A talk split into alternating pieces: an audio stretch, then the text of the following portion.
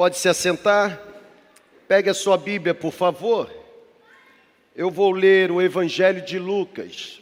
Porém, antes eu quero lembrar a você que na próxima quarta-feira nós estaremos encaminhando todas as nossas doações lá para a cidade de Petrópolis e você pode e deve participar desse processo. O que você pode ainda trazer e deixar ali na portaria do outro prédio? Preste muita atenção, por favor.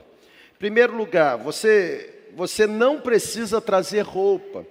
Nós temos dito que você não precisa trazer roupa e não precisa. Quando fala de roupa, irmão, fala contempla também calçado, porque lá já existem muitos, ok? A orientação que nos foi dada é para que o nosso apoio chegue de outra forma.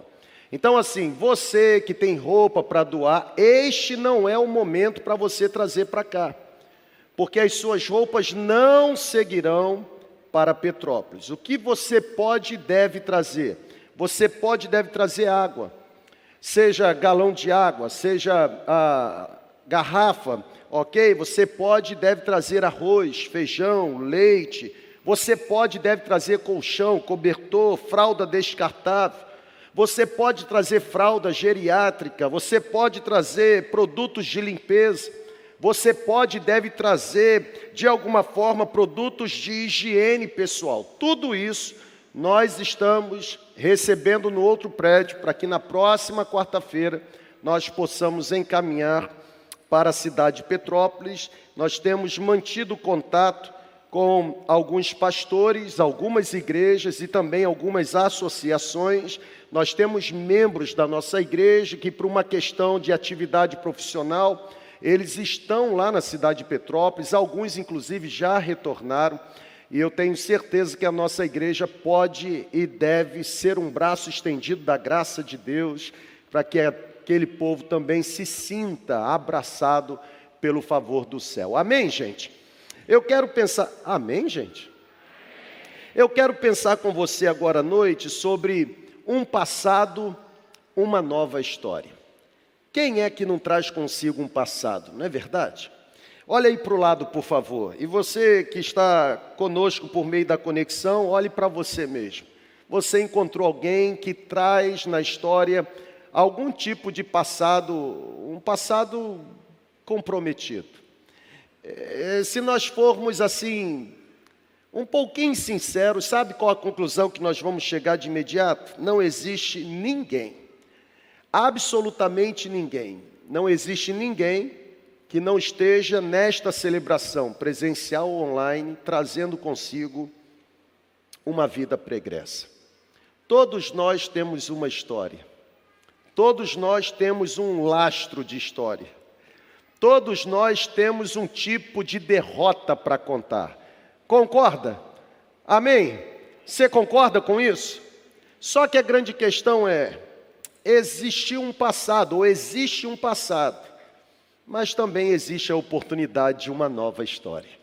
E eu quero pedir que você acompanhe a leitura do Evangelho de Lucas, capítulo 7. Eu vou ler do versículo 36 até o versículo 39 neste momento.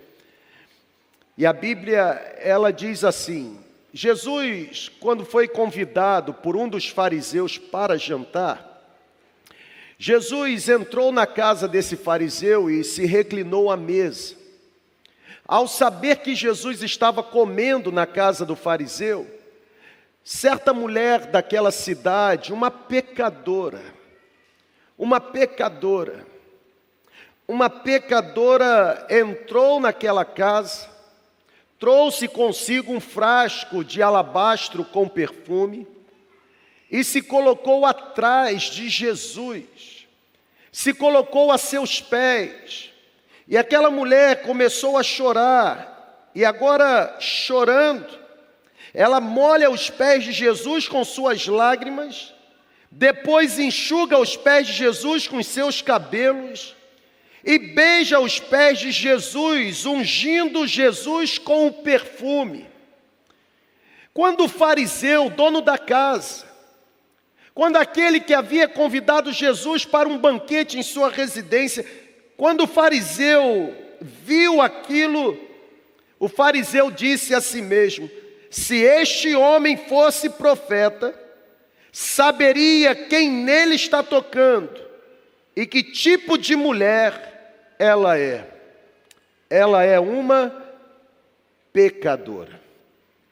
Sabe, gente, os, os estudiosos da Bíblia, aqueles que se aplicam a não apenas estudar, mas tentar explicar a revelação do texto bíblico, os analíticos do Novo Testamento, eles falam que esse terceiro evangelho, o evangelho ah, escrito por Lucas, este evangelho é um evangelho por demais minucioso. Na verdade, o Lucas que escreve esse terceiro evangelho é o mesmo que foi companheiro do apóstolo Paulo em uma de suas viagens missionárias. E quando a gente lê Mateus, Marcos e Lucas, fica muito simples, fica fácil de perceber, fica fácil de identificar através dos escritos de Lucas que Lucas era um homem culto, Lucas era um homem esclarecido, Lucas era um observador perspicaz. Sabe, se nós olharmos e olharmos assim, observando a identidade impregnada nos escritos, nós não apenas perceberemos no Evangelho de Lucas, mas também no registro de Atos dos Apóstolos, nós perceberemos que dentre os quatro, o Evangelho de Lucas é o mais detalhado. E olha que Lucas não era um historiador, Lucas, ele era um médico e Lucas não era um discípulo de Jesus. Esse texto que eu li com você, esse texto só está registrado por Lucas. Esse texto não foi compartilhado por nenhum dos outros dois evangelistas sinóticos. E o interessante é que o Evangelho de Lucas é considerado pelos estudiosos como sendo o Evangelho dos desprezados. Talvez este seja o motivo de somente Lucas registrar a experiência dessa mulher. Alguns dizem que é no Evangelho de Lucas, capítulo 15, que nós encontramos uma seção na Bíblia chamada de achados e perdidos. Começa com a ovelha que se perde, depois passa para a moeda que se perde, até ser concluído o capítulo com o filho que se perde. No entanto, apesar de existir o passado de perdição, também existe uma nova história. A ovelha é encontrada, a moeda é encontrada e o filho ele volta arrependido. O evangelho de Lucas é considerado como o evangelho daqueles ou que registra a história daqueles daqueles que estavam sendo desprezados. E a cena, a cena que segue diante dos nossos olhos, talvez seja uma das cenas mais pungentes do Novo Testamento. Sabe por quê?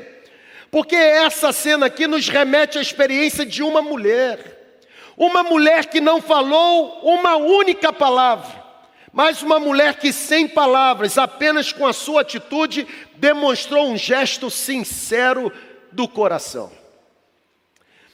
Me parece que, a exemplo dessa mulher, a gente precisa mesmo falar menos e manifestar mais. Até porque evangelho, irmão, não é somente pregação. Pregação que não se torna encarnação, não transforma coração. Rimou, rimou né? Pregação que não é materializado nas atitudes é apenas discurso. Esta mulher, sem falar uma única palavra, demonstrou um gesto nobre do seu coração. Sabe, para que você possa entender o contexto, Jesus ele estava atendendo a um convite, e o convite foi feito por um homem chamado Simão, o fariseu. O fariseu convida Jesus para ir à sua casa e, chegando em sua casa, participar de um banquete. Aquele homem que convida Jesus era um homem especialista na lei. Na verdade, segundo a tradição da época, um fariseu era alguém que sabia tudo de Velho Testamento. Era alguém que levava a Torá ou o Pentateuco não apenas no braço, mas principalmente na mente. Era alguém que observava de forma restrita a, a obediência à lei, a lei dada ou a lei escrita. Jesus está na casa de um fariseu, Jesus está na casa desse homem, e não apenas Jesus está lá, mas a Bíblia faz questão de registrar que, juntamente com Jesus, existiam algumas autoridades, e a Bíblia afirma que sorrateiramente uma certa mulher resolve ir até aquela casa. E ela não apenas fica na intenção de entrar, mas a Bíblia diz que ela não se conteve, ela não hesitou o fato de ir ao encontro de Jesus. O ímpeto daquela mulher, apesar de ser uma pecadora, o ímpeto daquela mulher é admirável. Num tempo em que a mulher não tinha direito à expressão pública, num tempo em que a mulher não tinha qualquer direito defendido, aquela mulher sorrateiramente entra na casa do fariseu, entra na casa de Simão e vai ao encontro de Jesus. Eu quero fazer alguns destaques, e o primeiro que eu faço é este. Olhando para a história dessa mulher, eu, eu recebo de Deus a seguinte iluminação: o meu passado, o seu passado, o passado que você carrega nunca terá o poder de impedir o seu encontro com Jesus. Nunca. Eu vou repetir. Um passado, uma nova história. Independente de onde você veio e como você chegou, o seu currículo de vida não tem capacidade de impedir que a graça de Deus se revele para você. Sabe, gente, é impressionante o fato da Bíblia não trazer à luz ou não revelar o nome daquela mulher. A Bíblia não traz qualquer informação, a Bíblia não diz a idade daquela mulher, a Bíblia não fala qualquer informação pessoal acerca daquela mulher, a identidade daquela mulher na Bíblia é apresentada como uma mulher pecadora. É um estigma que aquela mulher carregava. Você sabe o que é estigma? Estigma é você ser lembrado pelo erro que você cometeu. Exemplo, eu chegar para você e falar assim: Você lembra do Josefino? Tem Josefino aqui? Não, né? Você lembra do Josefino? Aí você diz: Que Josefino? Ah, aquele que foi preso porque matou não sei quantas pessoas e agora está solto. Ou seja, aí você vai falar: Ah, eu lembro do Josefino. Alguém que foi lembrado pelo pecado que cometeu. É dessa forma que essa mulher está sendo lembrada na Bíblia, a pecadora. Ela não é identificada pelo nome. Ela não é identificada pela raiz cultural, ela é identificada pelo passado que ela trazia consigo, uma pecadora. A expressão pecadora é um termo utilizado com desdém pelos judeus. Os judeus se utilizavam dessa expressão para, de alguma forma, fazerem referência àqueles que participavam de classes desprezíveis, sabe? Para os mais exigentes, é essa palavra aí no grego que aparece, ramatolós, ou seja, um adjetivo clássico que era utilizado para identificar uma meretriz, uma prostituta. Logo quando Jesus está na casa de Simão, e a Bíblia diz que ali estava uma mulher, uma pecadora. A expressão que identifica aquela mulher é a mesma expressão que identificava uma prostituta. Uma meretriz, aquela mulher, ela possuía uma vida pregressa. Aquela mulher, ela possuía um passado triste para relatar. Aquela mulher se aproxima de Jesus trazendo na bagagem os erros mais es escandalosos que ela poderia oferecer. Aquela mulher se aproxima de Jesus trazendo consigo as cicatrizes de um passado marcado por pecados grotescos. Aquela mulher se aproxima de Jesus trazendo no ombro ou nos ombros um currículo penoso. Mas a Bíblia diz que, mesmo com todo o peso do passado, aquela mulher vai ao encontro de Jesus. E ela não apenas vai ao encontro de Jesus, mas ela é recebida por Jesus. Quem foi que disse para você que a sua vida não tem jeito? Quem foi que disse para você que de fato você nasceu assim, vai viver assim, vai morrer assim? Só morre do jeito que nasceu quem não experimenta o poder da graça. Não existe passado, por pior que seja, capaz de impedir que se manifeste o poder da graça sobre um ser humano. No entanto, algumas atitudes daquela mulher precisam ser levadas em consideração. Por exemplo, aquela mulher, mesmo com o passado, ela teve coragem. Ela teve coragem, sabe por quê? porque a Bíblia diz que aquela mulher entrou num ambiente onde ela não seria bem recebida, a cultura não permitia atitudes semelhantes à atitude tomada por aquela mulher. Aquela mulher foi corajosa, sabe, gente, não se falava com mulher em público, não se cumprimentava prostituta, não se tocava em mulher desta natureza. E fazer o que aquela mulher fez, ou tomar a atitude que aquela mulher tomou, era correr o risco não apenas, inclusive, sofrer alguns, algumas atitudes que poderiam culminar com o seu apedrejamento e também a sua morte. Mas a Bíblia diz que aquela mulher foi corajosa.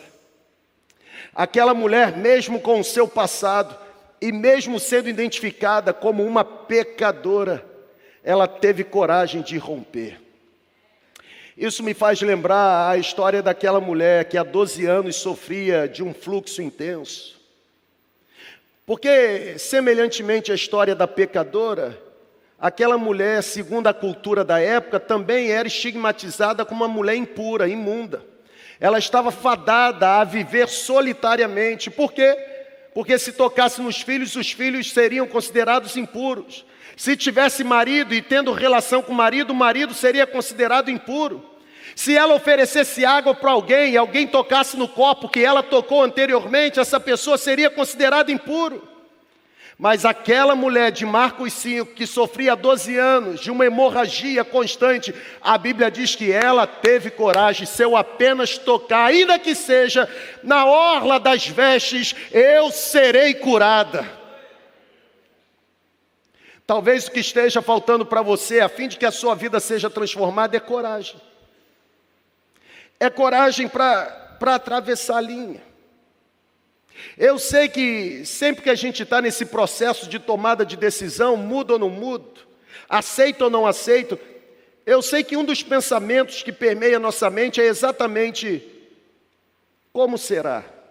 O que que eu vou ouvir? Quais explicações eu precisarei dar? O que que eu vou falar? Se você tem um passado, e eu sei que você tem, porque eu também tenho o meu, e você deseja ter uma nova história, você precisará ter coragem para ir ao encontro de Jesus. Você precisará vencer alguns obstáculos. Mas eu olho para aquela mulher e percebo também que, além de coragem, ela ela teve prioridade.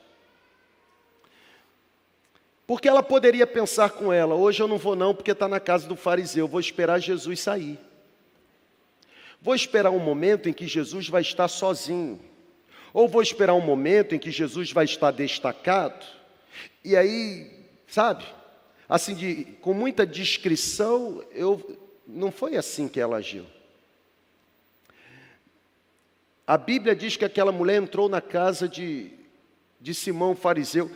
Embora existisse todo um contexto cultural que a proibisse de entrar na casa daquele fariseu, o grito desesperado que ecoava no interior daquela mulher era simplesmente encontrar-se com Jesus. Não existia nada mais prioritário do que encontrar-se com Jesus, tanto é que ela, ao encontrar-se com Jesus, ela derrama o que ela tem de maior valor. Sabe, gente, estar aos pés de Jesus deve ser uma prioridade para nós. Você está aqui, irmão? Estar aos pés de Jesus deve ser uma prioridade para nós, ainda que custe a nossa vida. Porque aquela mulher priorizou estar aos pés de Jesus, ainda que a sua vida estivesse em risco. Mas ela não apenas percebendo que o seu passado não era capaz de impedi-la, ela não apenas teve coragem, prioridade, mas ela se revestiu de desprendimento. Porque a Bíblia diz que o que ela tinha de maior valor, que ela carregava em sua bolsa, ela subjugou a Jesus. Ela entregou. Você sabe qual é a marca do perfume que ela carregava? Eu também não sei. Na verdade, eu não sei nem mesmo quanto custava na época a dose de perfume que ela ela derramou. Mas preste atenção numa coisa: para aquela mulher, de nada adiantaria ter um excelente perfume e não ter Jesus. Talvez aqui esteja o nosso grande problema. Para aquela mulher, de nada adiantaria ter uma excelente posse e não ter Jesus. Num tempo em que as posses são idolatradas e Jesus é abandonado, uma boa oportunidade, à luz da Bíblia, por exemplo, de uma pecadora, nós começarmos a adorar a Jesus e se utilizar de posses para que Jesus se sinta adorado. Eu, quando olho para esse texto, algo brota no meu coração, uma palavra de esperança. Eu não conheço o nosso auditório. E conheço menos ainda o universo online que esta celebração está chegando. Eu não sei nem mesmo aqueles que vão que vão ouvir essa celebração, porque tem pessoas que quando chegam de suas comunidades acessam o nosso canal e ouvem. Tem pastores que ao longo da semana acessam e também ouvem. Deixa eu liberar uma palavra de Deus sobre você. Você recebe? Amém? Deixa eu liberar. Independente do currículo de vida que você está chegando hoje aqui, trazendo consigo, independente das marcas provocadas pelo seu passado, independente da história triste que você tem para contar, como a gente sempre afirma e acredita, não há buraco da desgraça que seja tão profundo que os braços da graça não sejam extensos o suficiente para resgatar você. Você pode ter um passado, mas tem uma nova história preparada para ser derramada sobre você. Hoje, nesta celebração, Deus pode estabelecer o marco zero. Deus pode estabelecer o início de uma nova trajetória na sua vida, apesar de você ser quem você é e apesar do passado que você tem. Você recebe essa palavra, irmão? O nosso passado não é mais poderoso do que a graça de Deus. Eu vou repetir: o nosso passado não é mais poderoso do que a manifestação da graça de Deus. A graça de Deus é o ponto de partida para o início de uma nova história. Eu aprendo uma segunda lição. E a segunda lição, olhando para esse texto, é que quando o assunto é Jesus, Currículo de vida pode não significar muita coisa.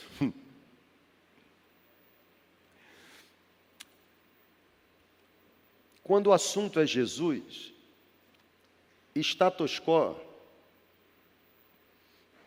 pode não se tornar relevante. Uma curiosidade digna de nota. Ô irmão, vamos vibrar. Aquela mulher, embora sendo pecadora, preste atenção nisso aqui, irmão. Isso aqui me pegou. Quando o assunto é Jesus, currículo de vida, credencial, pode não significar.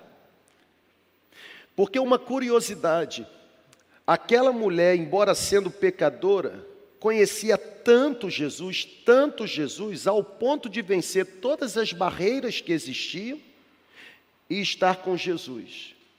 Em contrapartida, Simão, embora fariseu, conhecendo tanto a lei, tanto a lei, tão bem o Velho Testamento, não apresentou qualquer convicção a respeito da identidade de Jesus. Tanto não apresentou que ele mesmo expressou o seguinte: se este homem fosse profeta. é interessante porque ele convida Jesus para ir em sua casa e participar de um banquete, acreditando que Jesus era o profeta. Mas porque Jesus se permite ser tocado por uma pecadora, agora ele não tem qualquer convicção sobre quem Jesus é. Ele diz: se este homem fosse profeta, a pecadora, embora o passado fosse terrível, diz: Eu preciso estar, preciso tocar, quero adorar. O Simão, catedrático na literatura veterotestamentária, diz: Se este homem fosse profeta. Me parece que neste texto está revelado que em determinados momentos da vida nós aprendemos mais com pecadores do que com santarrões. Me parece que, à luz do texto, em determinados momentos da vida, Deus é mais pedagógico em nos fazer conhecer histórias de pessoas que têm histórias tristes para compartilhar, do que estar perto daqueles que camuflam, que passam verniz espiritual, que aparentam ser quem nunca foram. A Bíblia diz que Simão, com toda a credencial que trazia de um fariseu, não tinha qualquer convicção a respeito do Mestre. Aquela mulher que, segundo a lei, merecia ser apedrejada e morta, aquela mulher revela um coração completamente rendido a Jesus Cristo. Sabe, pessoal, assim como no texto, Existem inúmeros cristãos que pensam saber tudo sobre Jesus, mas na verdade as suas atitudes revelam que eles são os verdadeiros ignorantes acerca da verdadeira identidade de Jesus. Eu me lembro de um livro que eu já devo ter lido assim umas cinco vezes, para não ser exagerado, do Charles Sheldon, que fala sobre em seus passos o que faria Jesus. E sempre que eu leio aquele livro, eu me lembro de uma poesia chamada A Pegada. E de quando em vez eu fico imaginando, será que de fato o evangelho que eu estou pregando é o evangelho de Jesus Cristo? Porque eu conheci um homem que, que certa vez disse o seguinte: vocês evangélicos dão tão mau testemunho ao ponto dos não evangélicos acreditarem que o evangelho de Jesus é do tamanho do mau testemunho dos evangélicos.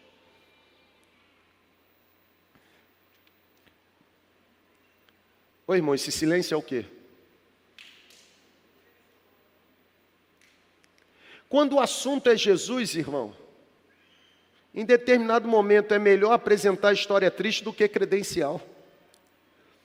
Porque quem apresenta história triste para Jesus alcança perdão. Sabe, tempo de vida cristã não é suficiente para conhecer Jesus. E talvez eu vou dizer algo aqui que para você seja uma quebra de paradigma e possa parecer num primeiro momento como uma verdadeira heresia. É possível você ler Bíblia ano após ano e não conhecer o Deus da Bíblia.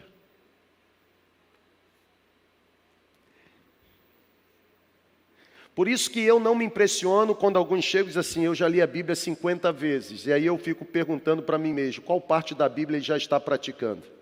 Porque ler e não praticar não serve. O Billy Graham ele dizia: você só crê na parte da Bíblia que você vive. Parte da Bíblia que você não vive, você não crê, porque se você de fato acreditasse que é verdadeiro, você colocaria em prática. O conhecimento a respeito de Deus precisa passar necessariamente por um relacionamento profundo com Deus.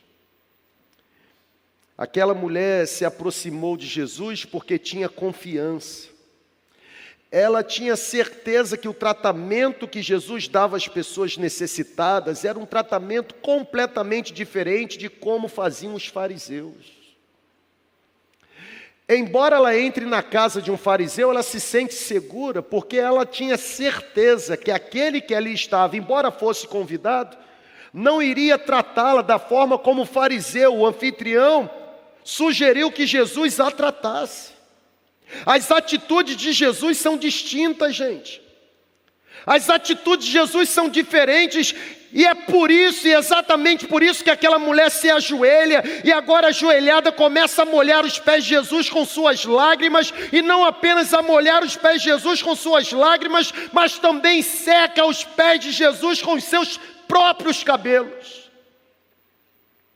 Sabe, gente, o texto diz que aquela mulher pondo-se atrás de Jesus e chorando aos seus pés, o versículo 37 diz: ela começou a molhar os pés de Jesus com as lágrimas e a enxugá-los com os seus cabelos, e ela beijava os pés de Jesus e derramava o perfume sobre eles. Será que você realmente conhece Jesus? Ou será que você apenas é mais um daqueles que são capazes de realizar um belo discurso a respeito do que Jesus fez? Será que você realmente conhece Jesus? Ou você se tornou catedrático apenas em relatar os milagres que Jesus operou? É possível falar a respeito de alguém sem conhecê-lo, mas é impossível ter relacionamento com sem passar por uma íntima experiência. Você pode estar nessa celebração presencial ou online completamente absorvido pelo peso do seu passado. Mas é, eu volto a afirmar: tem uma saída de emergência, tem uma porta de emergência escancarada. Se você confessar os seus pecados, Ele é fiel e justo para perdoar os seus pecados e purificar você de toda injustiça, porque o sangue de Cristo Jesus nos purifica de todo pecado. É possível iniciar uma nova história. Igreja é lugar de misericórdia, não casa de julgamento. Até porque, se fosse casa de julgamento, ninguém estaria aqui. Agora, não é o fato da igreja ser casa de misericórdia que dá a você a liberdade de viver do jeito que você acha que tem que viver. Porque a linha é muito tênue. Eu, por ser um pastor, eu sou obrigado a conviver com discursos fora de contexto, como por exemplo, não julgueis para que não sejais julgados. E aí, quando você chega para orientar, a pessoa diz assim, mas você está me julgando. E eu olho para ela e falo assim: eu não estou te julgando, eu apenas estou tentando impedir de você entrar no abismo. Ah, mas você tem que me amar porque Deus é amor. Mas a Bíblia também diz que o Deus que ama disciplina aqueles a quem Ele ama. É óbvio que Deus aceita você do jeito que você está, com o seu passado, mas é impossível experimentar a graça dele e continuar sendo a mesma pessoa. A graça de Jesus nos transforma.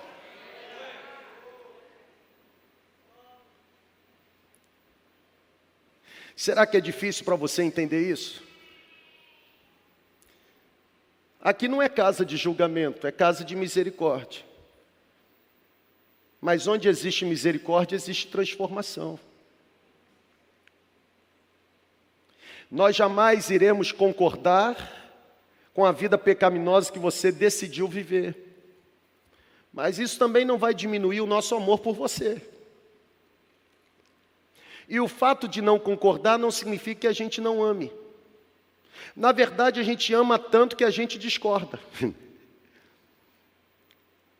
A gente ama tanto que tenta impedir você de continuar nessa vida promíscua e pecaminosa, porque a gente sabe que o final do caminho é destruição. Existem caminhos que para o homem parecem ser perfeitos, mas o final é a morte. Você tem o direito de fazer a escolha que quiser. Você tem até o direito de dizer para mim que a vida que você está vivendo é sua e que ninguém tem a ver com isso. Você só não tem o direito de me fazer concordar com o tipo de vida que você decidiu viver.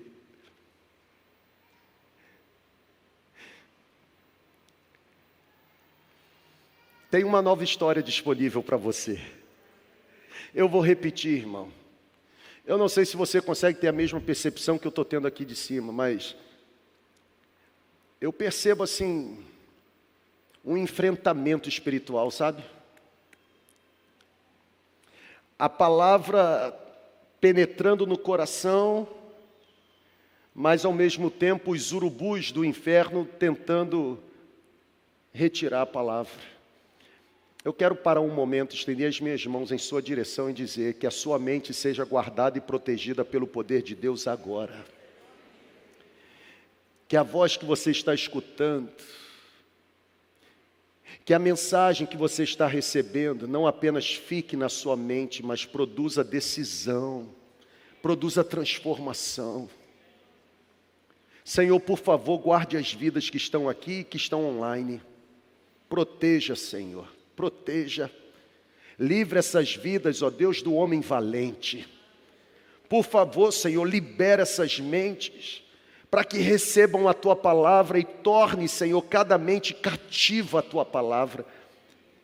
Por favor, que a palavra que está sendo compartilhada produza os efeitos, a fim de que haja festa no céu nessa noite. Em nome de Jesus. Em nome de Jesus em nome de Jesus.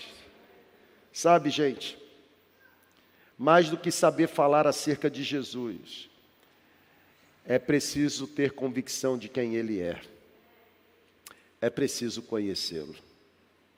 Eu vou caminhar para o final. O seu passado não pode impedir você de se aproximar do Mestre.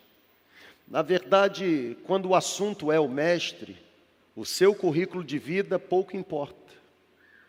Porque você não é aceito pelo currículo de vida ou pela credencial que você apresenta. Não existe carteirada no céu, gente. Tem alguns que até pensam, por isso brigam por carteirinha de membro de igreja.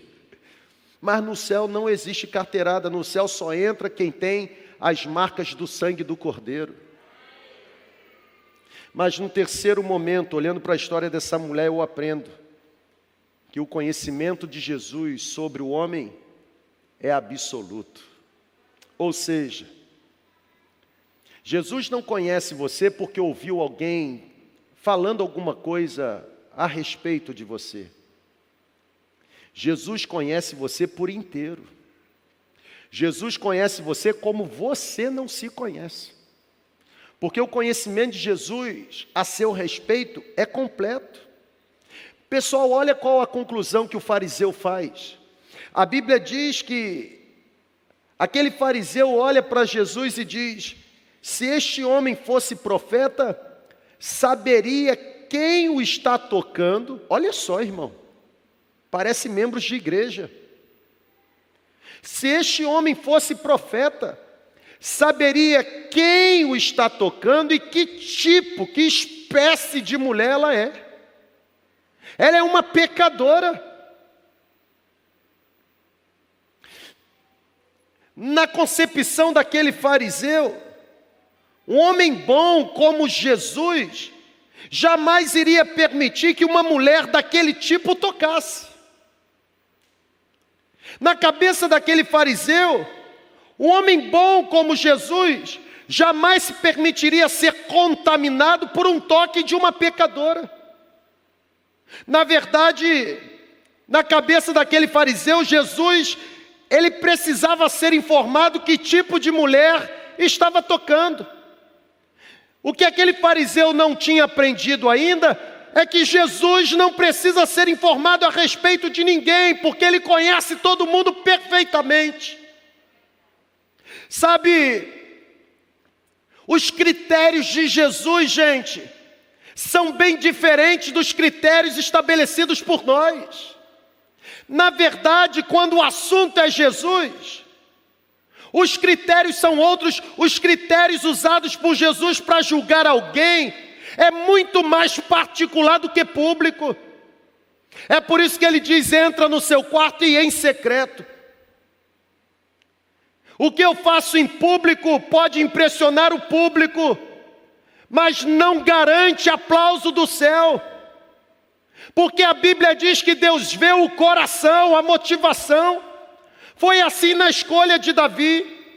Foi assim quando Deus orientou o apóstolo Paulo a escrever para a igreja dos Coríntios: cada um dê conforme propôs no coração. Quando o assunto é Jesus, os valores são muito mais íntimos do que externos. Na verdade, os critérios de Jesus giram em torno do caráter. Os critérios de Jesus giram em torno de valores eternos, invisíveis. O problema é que nós mesmos não sabemos o que é caráter. O Davis ele diz assim: caráter, sabe o que é? As circunstâncias nas quais você vive são circunstâncias que determinam a sua reputação. Já a verdade na qual você acredita ou crê são verdades que determinam o seu caráter. O tipo de Deus que você cultiva determina o tipo de vida que você vive. O que esse autor está dizendo é que reputação é aquilo que os outros pensam sobre você, enquanto caráter é exatamente quem você é. Na verdade, o que ele fala é que reputação é uma fotografia que tiram da sua face, enquanto caráter é a sua própria face. O que ele está dizendo é que reputação faz de você uma pessoa rica ou pobre, enquanto caráter faz de você uma pessoa completamente feliz ou completamente infeliz. O que o Davis está dizendo é que reputação é exatamente o que os homens dizem a seu respeito ou dirão a seu respeito no dia do seu funeral. Porque se tem um momento onde só tem elogio para se contar, é no funeral. Até inimigo dá bom testemunho no funeral. Reputação é o que os homens dirão sobre você no dia que você morrer. Mas David diz que caráter é exatamente o que os anjos estão falando de você perante o trono de Deus. O nosso de desafio, gente, diz respeito ao caráter, a vivermos integralmente a vida de Deus. É, é um chamado, um chamado para sermos não apenas seguidores de Jesus por fora, ou seguidores de Jesus como os fariseus, mas sermos especialmente seguidores de Jesus por dentro. Nós precisamos ser seguidores de Jesus, mesmo longe dos grandes holofotes. Nós precisamos ser seguidores de Jesus, mesmo quando não houver multidão ao nosso redor. O problema é que hoje vive-se o tempo em que as pessoas elas acham que estão saudáveis, elas se veem sadias, mas na verdade estão completamente doentes. O problema é que a gente vive um tempo hoje, um tempo em que as pessoas elas até se apresentam bem vestidas, mas interiormente estão ridiculamente maltrapilhas. A exemplo do fariseu, coração podre. Um tempo em que as pessoas acham e julgam que estão agradando a Deus, mas na verdade estão vivendo para si mesmos, vivendo para os seus próprios desejos, para os seus próprios anseios, para os seus próprios valores. Quer uma boa notícia? Jesus conhece você inteiramente porque Jesus conhece o secreto da sua vida. Ele certamente não se impressiona pelas grandes realizações que você produz. Ele não se impressiona pelas espetaculares teses que você defende. Ele não se impressiona pelos diversos títulos que você conquista. Ele não se impressiona pelos troféus que enfeitam a sua estante, não. O carpinteiro de Nazaré olha diretamente para o seu coração, é lá que ele vasculha a sua alma. Por isso, quando eu olho para a história dessa mulher, eu recebo uma palavra de consolo, sabe? Um afago do céu. Porque apesar de todos nós trazermos um passado grotesco e dantesco, terrível, o nosso passado não nos define. Em Jesus nós encontramos a oportunidade de iniciarmos uma vida abundante. Aleluia! Sabe, talvez a grande verdade que nós precisamos absorver é que as marcas do passado sempre farão parte da nossa história. Podem vir, vou terminar. Dificilmente, irmão, preste muita atenção. Dificilmente você conseguirá se desvencilhar da dor do seu passado. Até porque, ainda que você queira se esquecer de quem você foi, o diabo sempre irá usar pessoas para voltar a lembrar o lugar de onde Deus te tirou. Pegou amém ou não amém? Eu vou repetir que você já está dormindo. Acho que é porque você é flamenguista e perdeu o título hoje, né? Deve ser.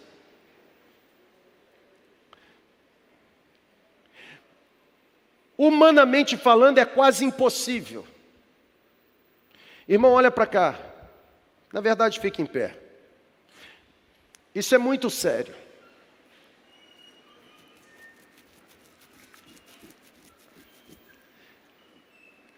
Eu tenho quase certeza que quando esse povo que ainda está de férias retornar das férias, nós vamos ter que começar a fazer duas celebrações nesse período noturno.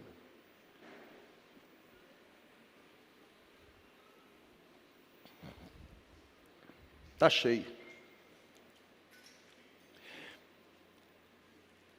Preste atenção na afirmação. Humanamente falando, é impossível você viver sem as dores provocadas pelas marcas do seu passado.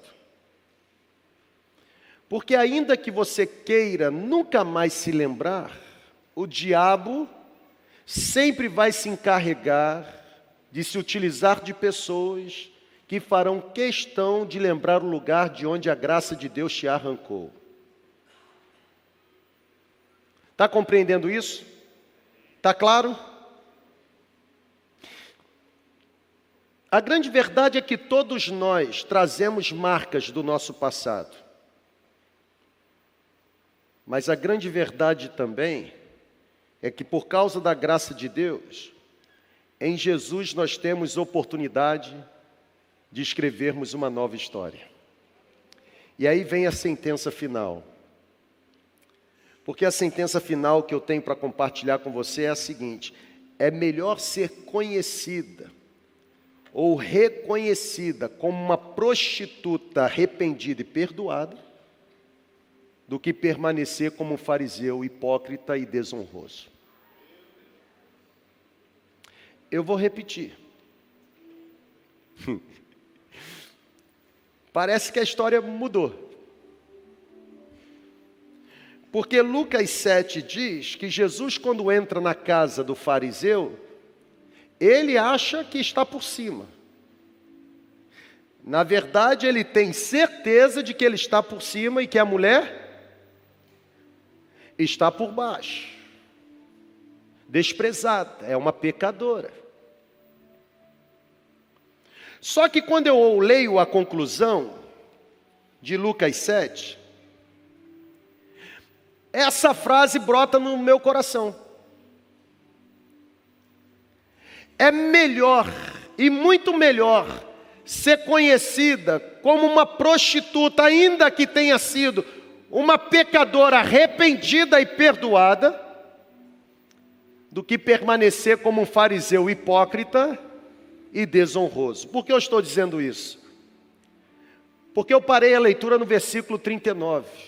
E eu não sei se seríamos capazes de projetar aqui na tela a partir do versículo 40.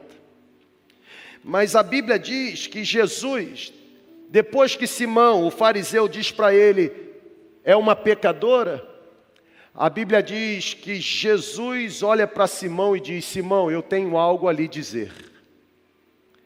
E o que Jesus diz para Simão?